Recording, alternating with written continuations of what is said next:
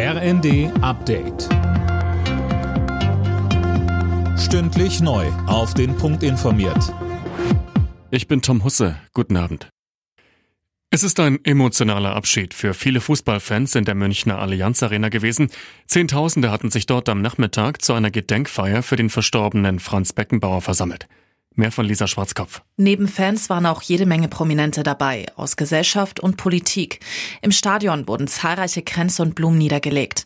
Auch Kanzler Scholz und Bundespräsident Steinmeier kamen, um an Beckenbauer zu erinnern. Wir nehmen Abschied von einem Weltklasse-Fußballer und einem großartigen Menschen, sagte Steinmeier in seiner Rede. Beckenbauer war vor anderthalb Wochen mit 78 Jahren gestorben. Kanzler Scholz hat sich nochmal klar und deutlich zu den Protesten gegen Rechtsextremismus und die AfD positioniert.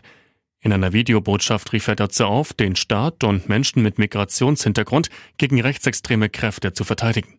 Ich sage es in aller Deutlichkeit und Härte. Rechtsextremisten greifen unsere Demokratie an.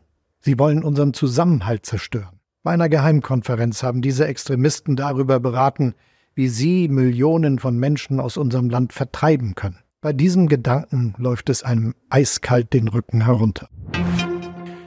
Die Deutsche Bahn hat der Lokführergewerkschaft GDL ein neues Angebot vorgelegt. Darin die Möglichkeit, dass Beschäftigte ab 2026 ihre Arbeitszeit bei vollem Lohnausgleich auf 37 Wochenstunden reduzieren können. Die GDL will das Angebot prüfen. Der Krankenstand am Arbeitsplatz bleibt in Deutschland weiter auf einem Rekordhoch. Laut einer Analyse der Krankenkasse waren die Arbeitnehmer letztes Jahr im Schnitt 20 Tage krankgeschrieben. Häufigste Ursachen für Krankschreibungen waren Atemwegs- und psychische Erkrankungen. Alle Nachrichten auf rnd.de